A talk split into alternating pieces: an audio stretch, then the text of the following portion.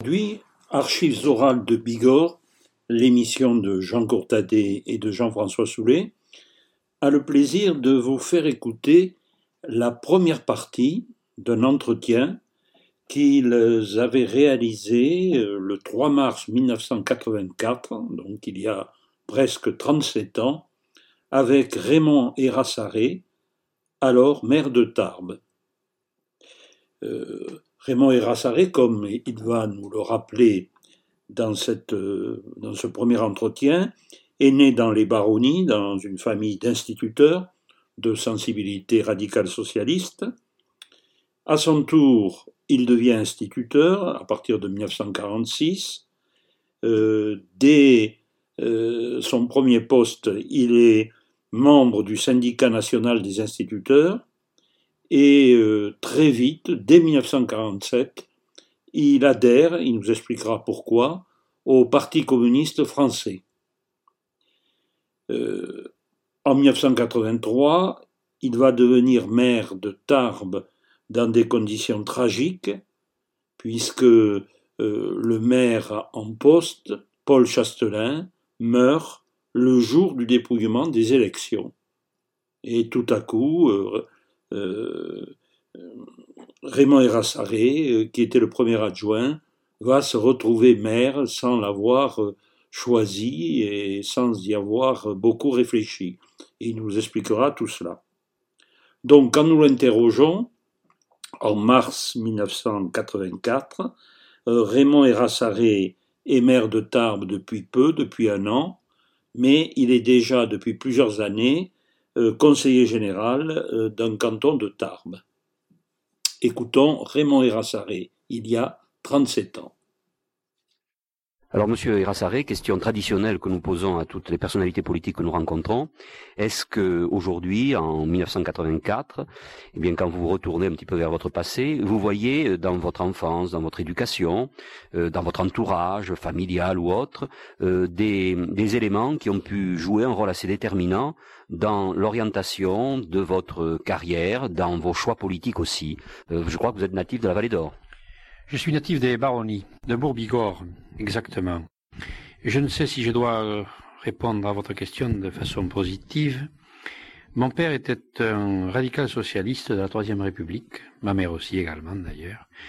Ils étaient tous les deux instituteurs, ils avaient vécu de façon très intense euh, en 1905-1906 la séparation de l'Église de l'État. Mais je suis issu d'une vieille famille d'une vieille lignée d'instituteurs, puisque mon arrière-grand-père était euh, le maire de Bobigor, instituteur, d'ailleurs la chorale l'église sous le Second Empire, M. Toujas. C'était un homme qui avait 85 garçons au cours d'adulte le soir. Ensuite, j'ai eu comme grand-père maternel M. Ducasse, qui a été instituteur dans les baronnies 43 ans dans le même village, à Vatser. Mon père et ma mère étaient instituteurs, ils ont été instituteurs une quarantaine d'années. Ma femme est institutrice, je suis instituteur, j'ai une fille institutrice et un fils prof. Vous voyez que c'est une lignée importante. Donc je vous dis que mon père et ma mère étaient des radicaux socialistes de l'époque. Je pourrais presque dire que mon engagement politique est à contrario. Je, n'ai pas tellement apprécié. Mon père était un militant radical, ce qu'on appelait à l'époque les agents électoraux, ruraux et cantonaux. Je n'appréciais pas dans mon enfance et ma jeunesse euh, les comportements politiques de l'époque. Puis, je suis parti au collège et pendant une longue période, je me suis beaucoup plus euh, occupé de rugby, de foot, de montagne que de et de balle que de politique. Mais j'ai rencontré tout au début de ma carrière d'instituteur un collègue que j'ai beaucoup estimé, que j'estime toujours beaucoup, euh, Félix Berninet, qui était militant du Parti communiste. Vous savez que Félix Berninet est maintenant marié à l'Union soviétique, à Leningrad, qui est quand même une carrière assez originale. Et c'est euh, mes contacts avec Félix Berninet qui ont euh, déterminé mon engagement politique au Parti communiste qui date de 1947. Mais j'ai profondément été marqué, quand même, dans mon milieu familial, parce que j'ai, entendu, surtout par ma mère, concernant la séparation de l'Église et de l'État. ma mère est sortie de l'école normale de Tarbes en 1906, puisqu'elle était née en 1886. Elle a été nommée à Vielor.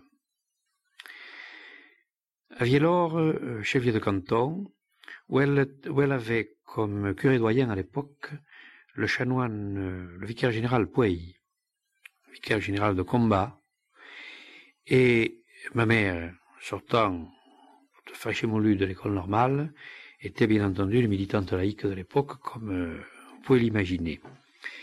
Et je puis vous raconter cette anecdote, ce qui n'est pas forcément une anecdote. Et puisque vous êtes professeur d'histoire, messieurs, voici, ce que m'a raconté ma mère. À l'époque, les enfants des écoles élémentaires euh, étudiaient l'histoire dans des manuels. Et il y avait deux types de manuels. Les manuels dans lesquels on disait Jeanne a entendu des voix, et les manuels dans lesquels on disait Jeanne a cru entendre des voix. Et ça n'était à ce point. Ma mère faisait apprendre l'histoire dans un manuel où on disait Jeanne d'Arc a cru entendre des voix. Et le vicaire général dont je vous parlais tout à l'heure interdisait aux enfants d'étudier l'histoire. Et lorsque les enfants arrivaient à l'école le matin, disait à ma mère, les fillettes de Vielor disaient à ma mère, nous n'avons pas étudié la leçon parce que monsieur le curé ne veut pas. Et ma mère utilisait la procédure normale avec avertissement, renvoi huit jours, trois jours, renvoi huit jours, renvoi un mois, et je pense qu'elle avait procédé à euh, six renvois définitifs. À l'époque, ça n'était pas simple. L'inspecteur primaire, qui ne pouvait se rendre à Vielor que par le train, était monté la soutenir douze fois dans l'hiver pour lui dire ne lâchez pas. Je vous donne ces, ces détails pour vous dire que j'avais beaucoup entendu ma mère raconter ces, ces choses-là, et ma mère, radicale socialiste, j'ai perdu mon père en 1949 dans un accident de voiture, dont euh, j'ai surtout parlé de ses problèmes ensuite avec ma mère, et ma mère, radicale socialiste, n'avait jamais pardonné au Parti radical les apparentements de 1951. Sur cette simple, cette simple raison qu'ils avaient favorisé l'élection dans les Hautes-Pyrénées d'un adversaire de l'école publique qui était M. Fourcade de Vic, Bigorre, le président de la cour d'appel. Ma mère n'avait jamais pardonné et je puis vous dire qu'elle n'avait plus jamais voté radical au premier tour. Elle n'avait jamais plus voté pour cette raison bien simple.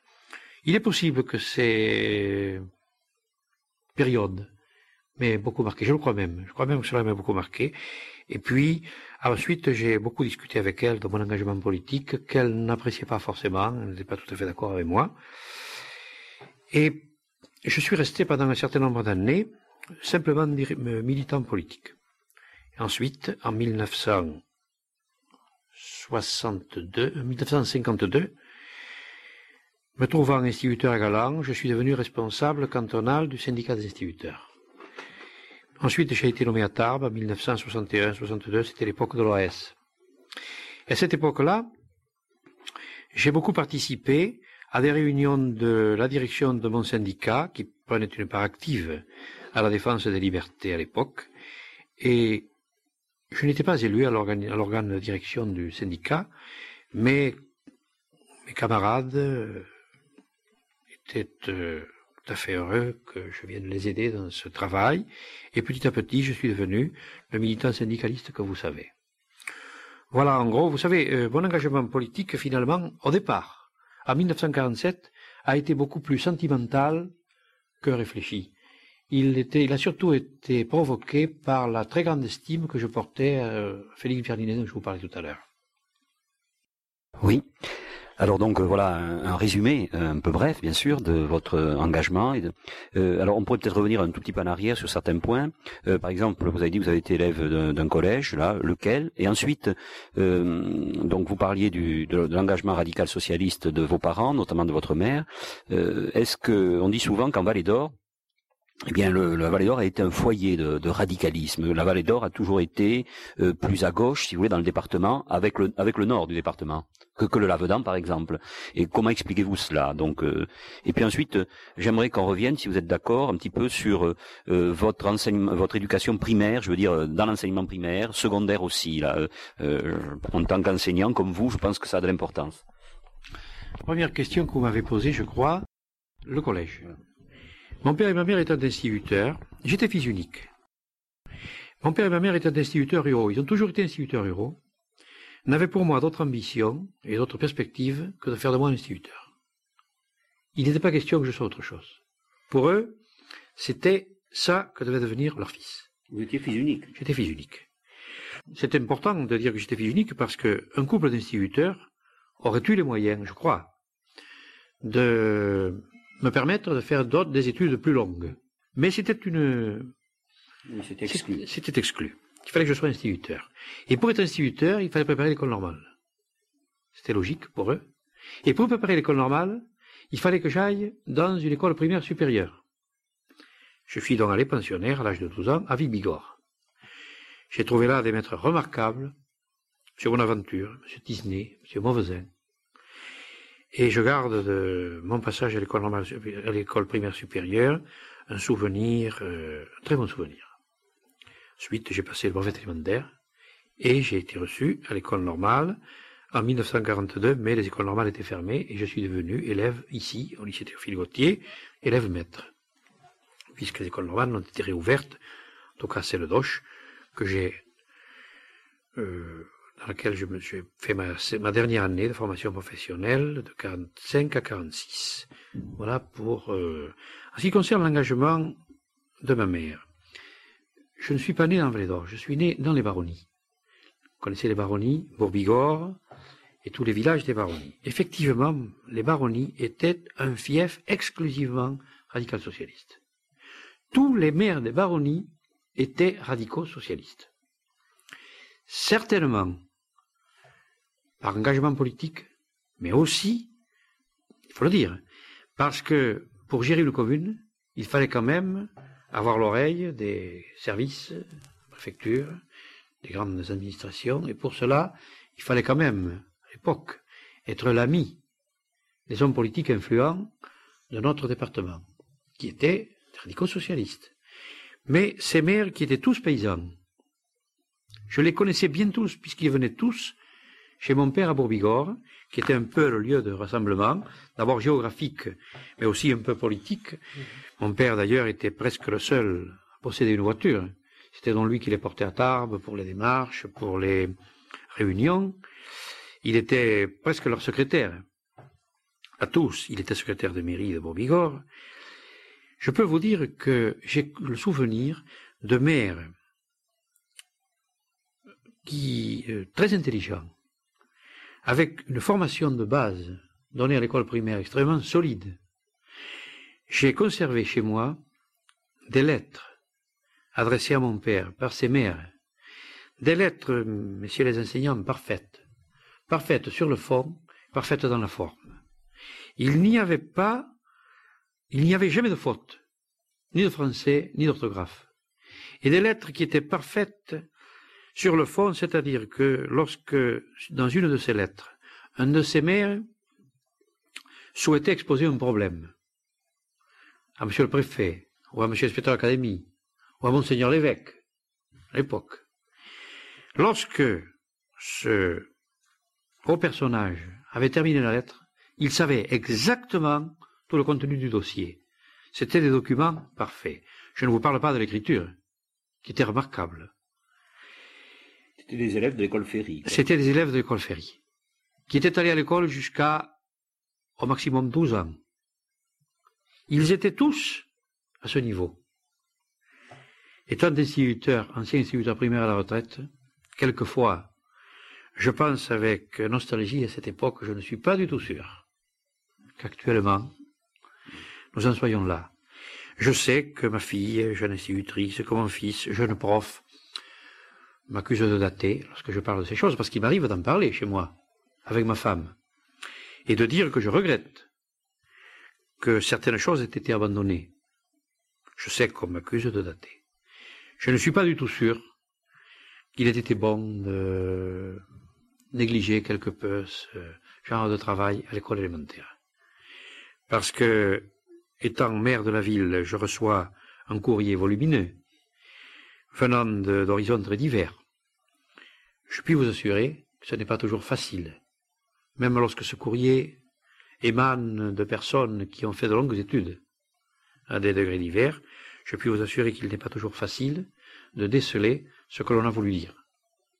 Et je ne suis pas persuadé que pour l'interlocuteur, cela prédispose bien pour la réponse.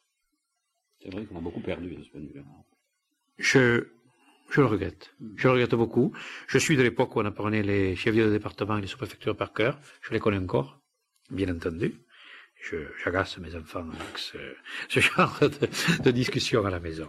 Je vous prie de m'excuser, je ne me souviens plus exactement. Non, non, c'était pour expliquer pourquoi euh, les baronnies étaient un fief radical. Là. Euh, alors, donc vous avez donné une première explication, Oui. euh, à savoir donc euh, être près du pouvoir. Oui. Euh, mais enfin, on pourrait Oui. dire la même chose, bien sûr, des gens du Lavdan, et pourtant c'était pas le cas. Oui. Alors, est-ce qu'il n'y avait pas euh, euh, des, des influences particulières là? Écoutez, cela, je, je suis, je suis en difficulté pour vous répondre, mais euh, je pense que cette terre des baronnies était vraiment, vraiment une terre de liberté où le sens de, de l'autonomie était très poussé.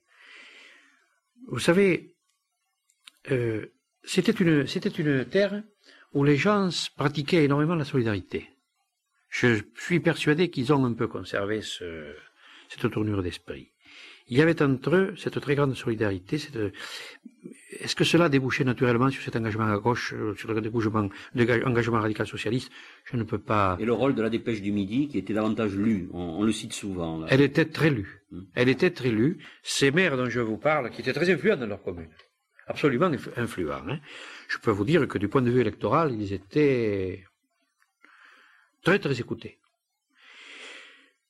Il est certain qu'eux, ayant cet engagement, avaient des retombées très importantes sur les personnes de leur village, qui les écoutaient beaucoup, qui les admiraient et qui les consultaient pour tout. Il est certain que euh, il y avait cette, euh, cette chose-là. Maintenant, pour le reste, je ne peux pas, Bien sûr. C'est- pas aller plus loin. Je, forcément des choses. C'est très difficile d'expliquer les comportements euh, de- des gens, hein, euh, bien sûr.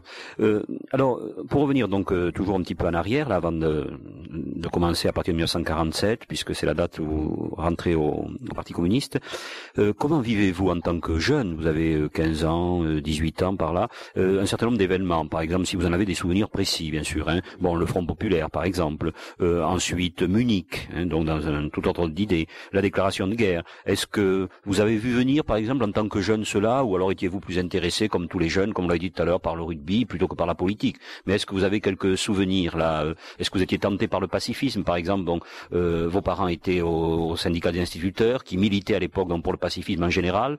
Alors, euh, par rapport à la guerre, là, est-ce que quelle a été votre position et quels sont vos souvenirs hein? D'abord, le Front populaire. Vous savez, au Front populaire, j'avais 11 ans.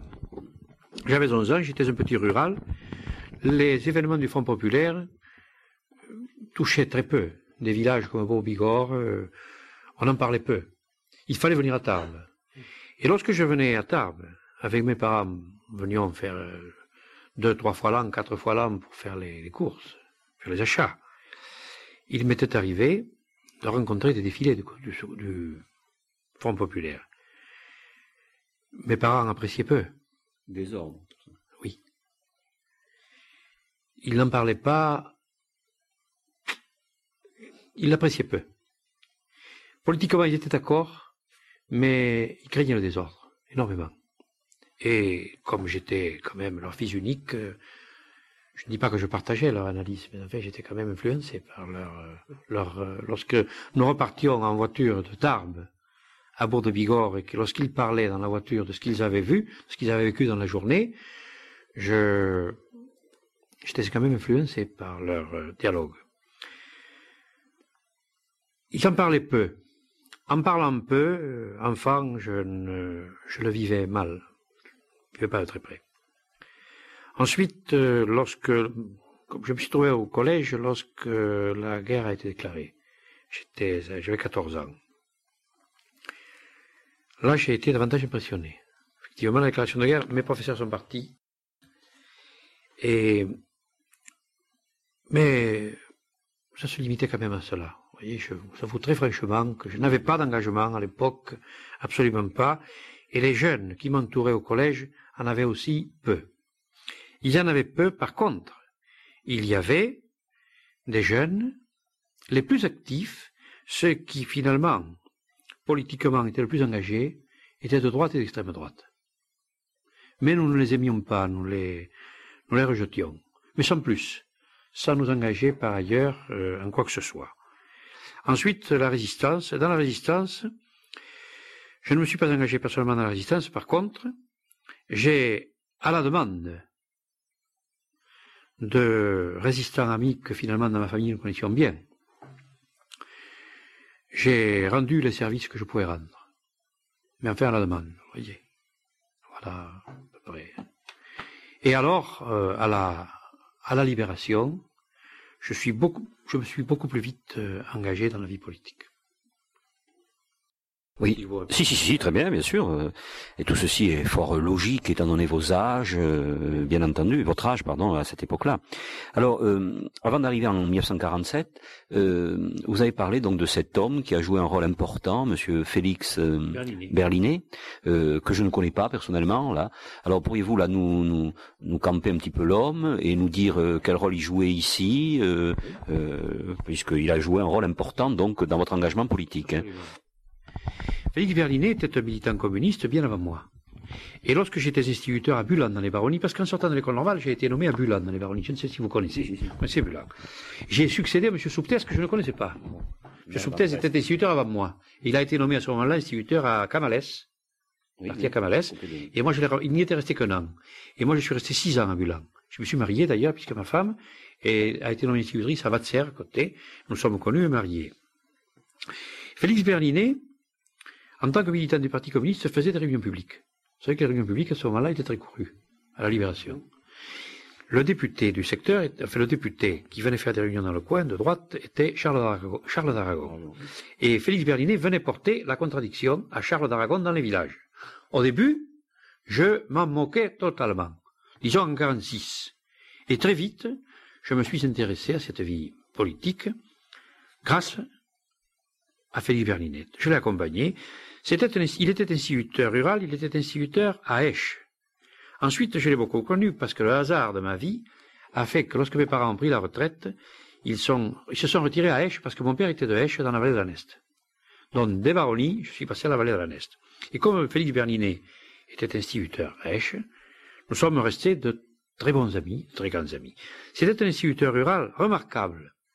Il pratiquait, parmi les premiers, les méthodes freinées avec Georges Bush, qui est, que vous connaissez peut-être, Georges Bush, qui était instituteur à la Borde, comme que j'avais comme voisin tant qu'instituteur, et qui m'a aussi beaucoup influencé du point de vue pédagogique. Et Félix Berninet, qui en même temps pratiqué les méthodes freinées, a joué un rôle, lui, sur le plan politique. Et un jour, euh, après avoir passé beaucoup d'heures et beaucoup d'heures à discuter avec lui, je lui ai dit, mais il me semble que je voudrais...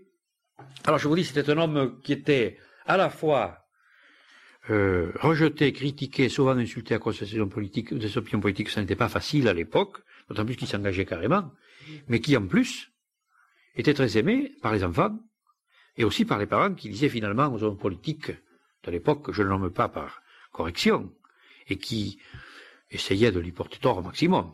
Vous vous en doutez, beaucoup de parents leur disaient, mais enfin, laissez-le tranquille, nous, nous en sommes contents. Et c'est comme ça que Félix Berlinet a pu continuer, je pense, une carrière de 14 ans dans le village de Hesch, où les débuts n'avaient pas toujours été très faciles. Il était d'ailleurs marié avec une institutrice qui aussi était dans la région.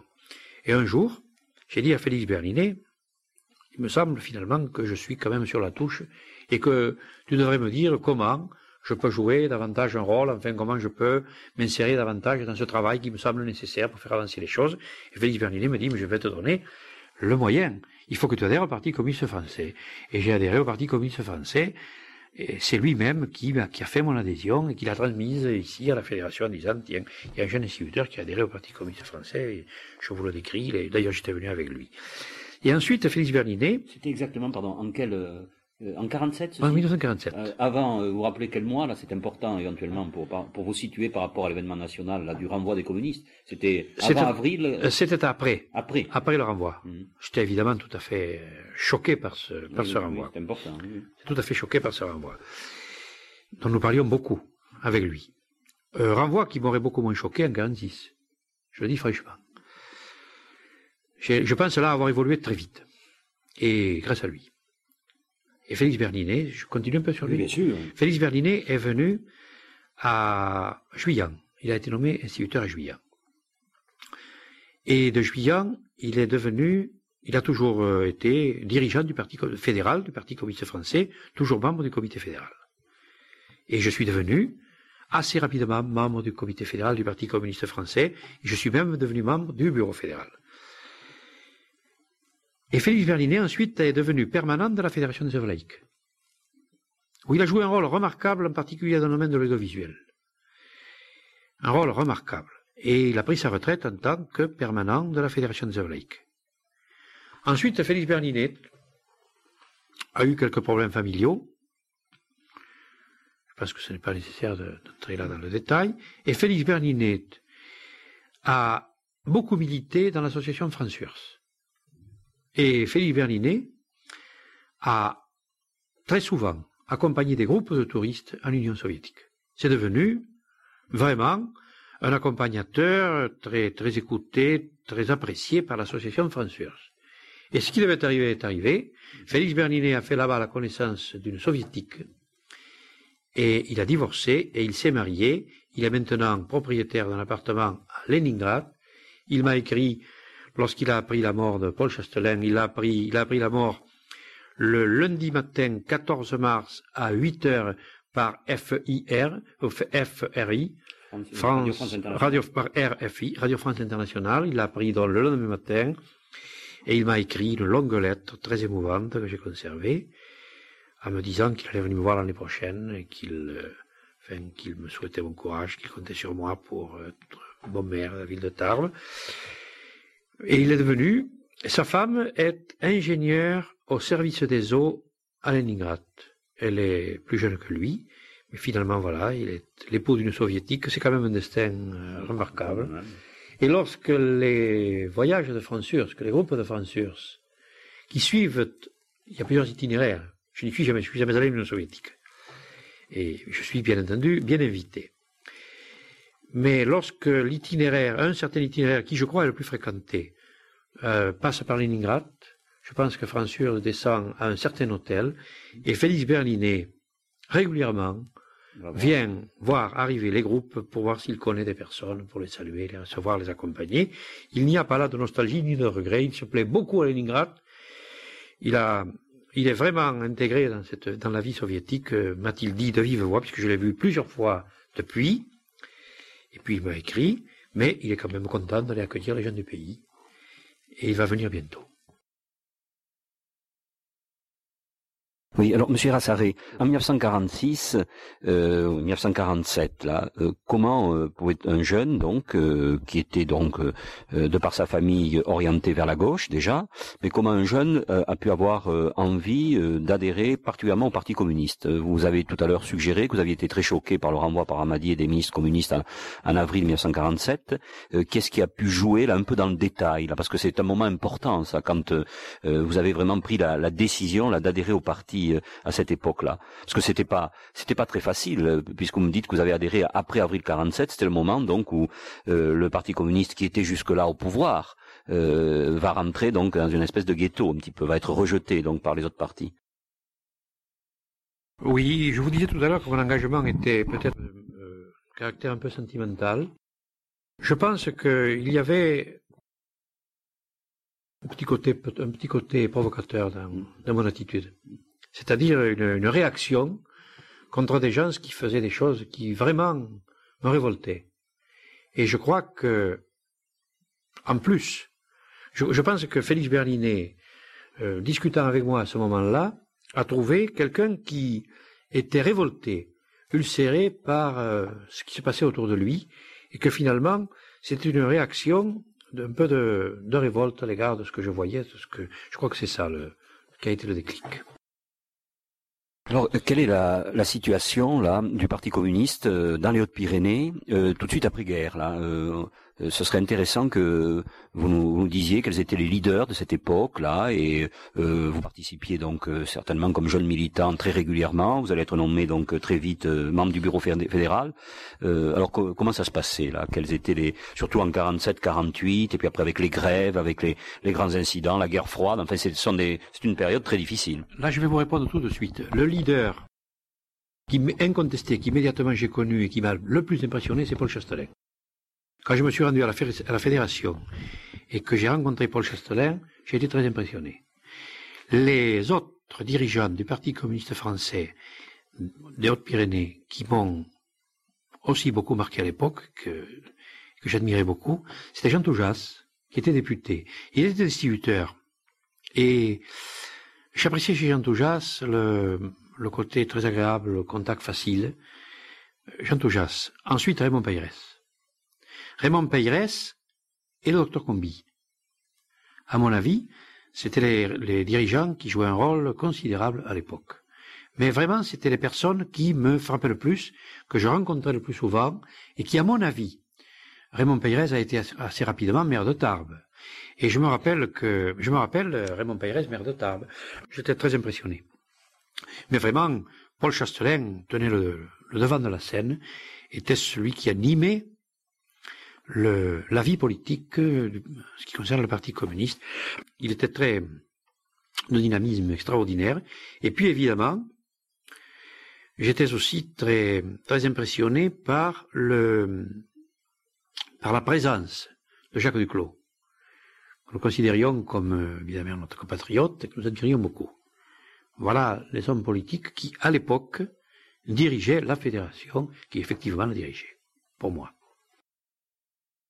Bon, alors euh, le, Parti communiste sur le plan national, là, va traverser euh, un certain nombre de d'épreuves ou euh, enfin toutes les difficultés qui sont connues pendant cette période-là.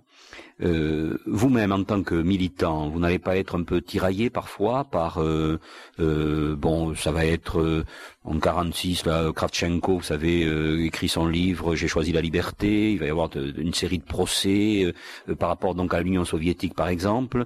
Est-ce que votre votre engagement là est un engagement tout à fait entier, serein Y a-t-il par moment là quelques quelques doutes, quelques grincements? Et au sein même de la section ici, quand même ça ça fait partie de l'histoire. Il y a 40 ans de cela, donc c'est pas des secrets.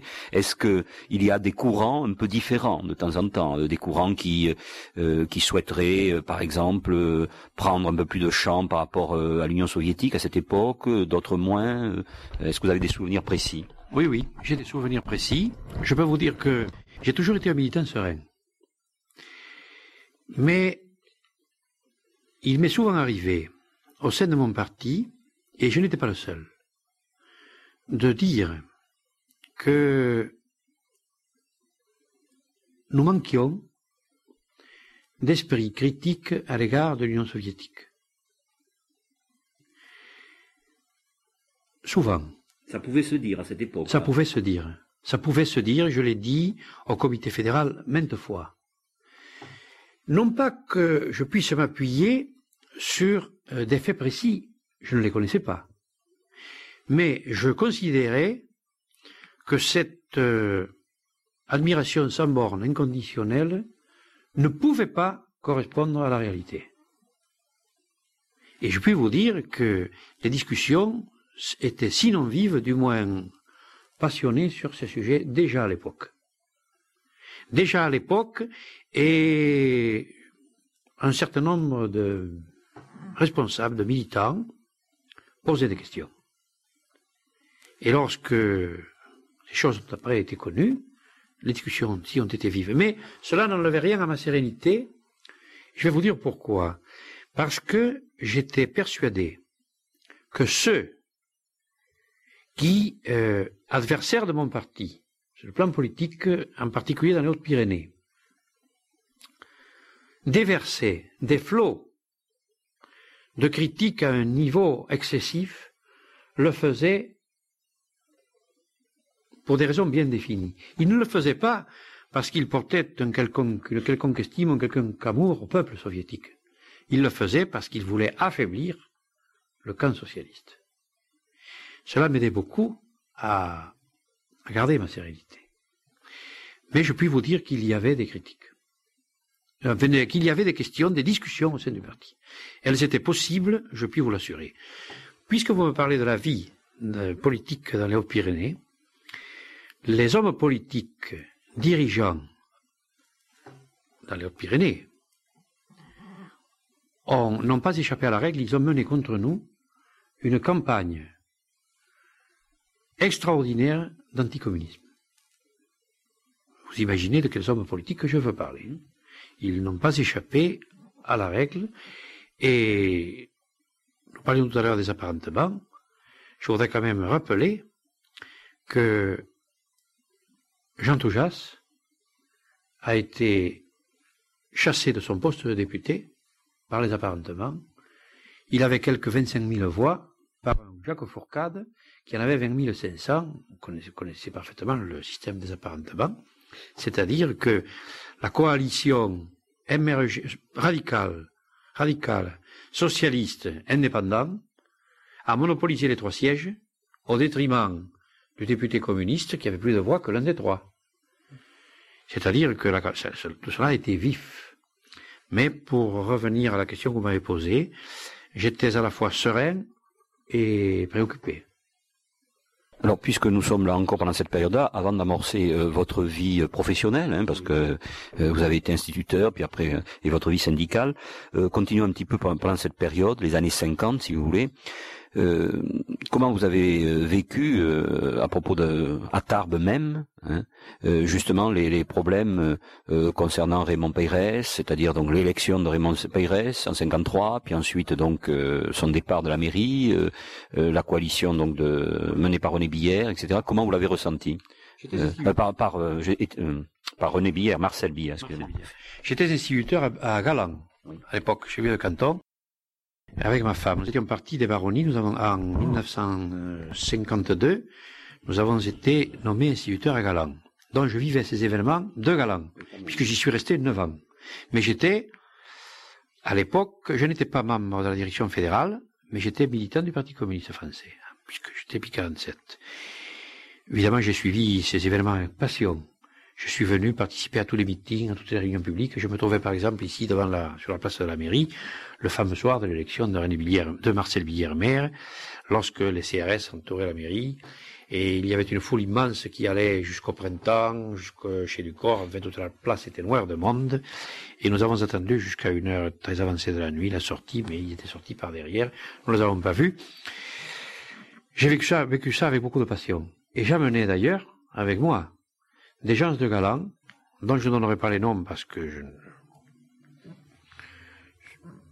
c'est un problème euh, qui les regarde, hein. ils venaient, ils n'étaient absolument pas membres du Parti communiste et ils étaient même fort loin, parce qu'il y avait bien peu de communistes à Galant, vous imaginez. Parce que je vous dirais que j'ai été, j'ai été candidat au conseil général,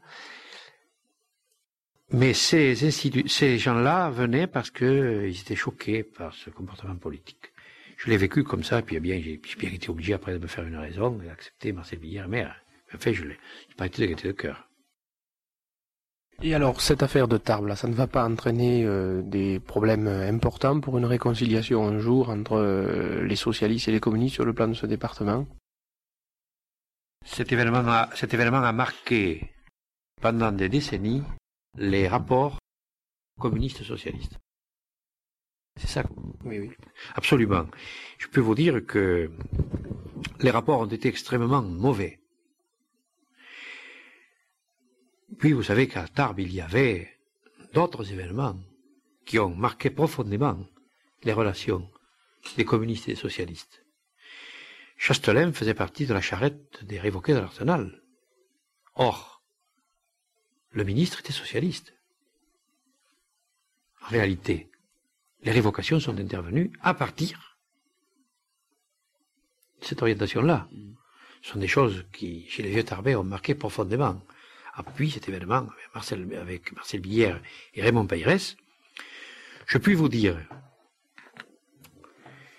que quelques années plus tard, jeune membre du comité fédéral, Oh, mais je vais vous dire l'année, c'est pas compliqué. pas jeune membre du, comité fédéral, je fais mal mon calcul. En 1958, lorsque Marcel Billière a été candidat à la députation, candidat député, et qu'au second tour, il a été le candidat unique de la gauche, étant arrivé en tête, face à Tillard. C'était en 58 mon parti m'a demandé d'aller assurer d'aller participer à une réunion de cellules de Tarbes, où se retrouvaient 45, 50 militants, pour leur demander de participer activement à la campagne du second tour pour l'élection de Marcel Villiers. C'est comme ça que ça se pose. Je puis vous dire que j'ai été mal reçu. Moi, j'y allais à partir de mon orientation politique et du choix politique de mon parti, qui me paraissait être un choix logique, mais je puis vous dire que j'ai été mal reçu. Je crois pouvoir affirmer que la plupart des participants à cette réunion, qui étaient des militants âgés, pour la plupart, donc qui avaient vécu de façon plus viscérale que moi tous ces problèmes, tous ces militants m'ont mal reçu, m'ont maltraité, m'ont secoué, m'ont chahuté, mais je, puis, je crois pouvoir affirmer que finalement, ils ont d'abord voté et finalement participé activement à la campagne. Mais ça a été très très difficile. Très très difficile.